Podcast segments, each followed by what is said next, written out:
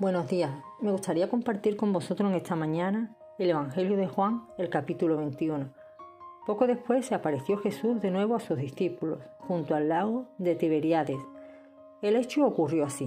Estaban juntos Simón Pedro, Tomás el mellizo, Natanael, el de Caná de Galilea, los hijos de Zebedeo y otros dos discípulos. Pedro dijo, me voy a pescar. Los otros le contestaron, vamos también nosotros contigo. Salieron pues y subieron a la barca, pero aquella noche no lograron pescar nada. Ya amanecía cuando se presentó Jesús a la orilla del lago. Aunque los discípulos no lo reconocieron, Jesús les dijo, muchachos, ¿habéis pescado algo? Ellos contestaron, no. Él les dijo, echad la red al lado derecho de la barca y encontraréis pescado. Así lo hicieron, y la red se llenó de tal cantidad de peces que apenas podían moverla. El discípulo a quien Jesús tanto quería dijo entonces a Pedro, Es el Señor. Al oír Simón Pedro que era el Señor, se puso la túnica, pues estaba solo con la ropa de pescar, y se lanzó al agua. Los otros discípulos, como la distancia que los separaba de tierra era solo de unos 100 metros, llegaron a la orilla en la barca, arrastrando la red llena de peces. Cuando llegaron a tierra, vieron un buen rescoldo de brasas con un pescado sobre ellas y pan. Eh, los discípulos habían estado más de tres años caminando junto a Jesús. Habían recorrido aldeas y ciudades y habían visto con sus propios ojos cómo mudos hablaban, paralíticos se levantaban de su lecho, incluso muertos resucitaban. Y después también habían tenido la experiencia de escuchar las palabras del Maestro cuando al final del día les hablaba esas verdades eternas de una manera que nunca antes habían escuchado y que tanto los reconfortaba.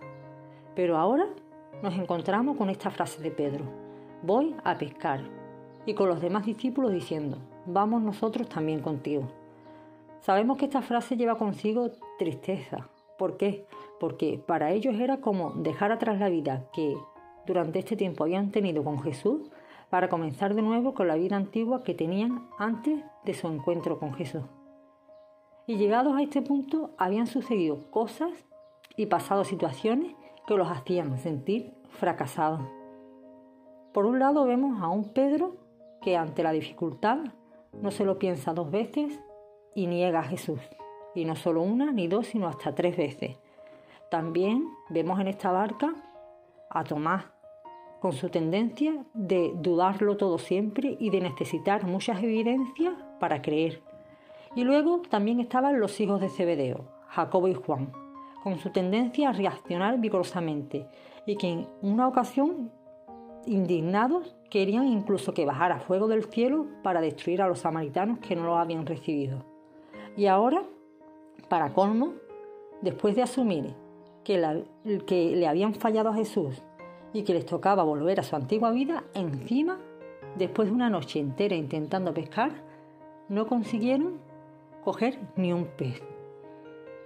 Todo creyente después de varios años en el Señor puede encontrarse en este punto que se encontraban los discípulos también.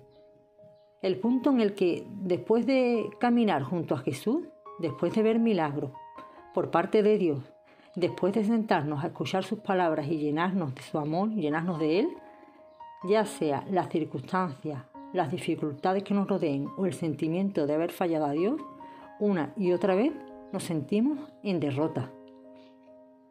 Pero pasa algo que de verdad que cada vez que voy a las escrituras y lo leo, me da descanso y me reconforta, y es la presencia de Jesús de nuevo en sus vidas. En un principio los discípulos no lo reconocieron. A veces nos es difícil reconocer a Jesús después de una noche de dificultades, de, tristeza y de fracaso, pero solo le faltó obedecer a la palabra de aquel que les daba dirección de dónde tirar la red en esta ocasión para que sus ojos se les abrieran y reconocieran que a pesar de su fracaso y de una noche tan larga, Jesús seguía estando ahí. Me llama la atención Pedro, que al darse cuenta de que el que estaba a la orilla era Jesús, se tiró de la barca y nadó hasta la orilla sin esperar que la barca llegara hasta allí.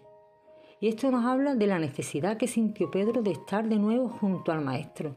Tenía urgencia por estar de nuevo junto a Jesús, porque sabía que en él encontraría perdón y restauración, porque sabía que en él encontraría nuevas fuerzas para seguir adelante con su vida, no con la vida antigua, sino con la nueva vida que Dios le estaba ofreciendo. Cuando nos sintamos fracasados, cuando nos sintamos en derrota, con ganas de arrojar la toalla o de echar la vista atrás, hagamos como hizo Pedro, nademos en dirección a aquel que nos espera con las brasas puestas y comida recién hecha para darnos la fuerza que necesitamos. Que el Señor les bendiga.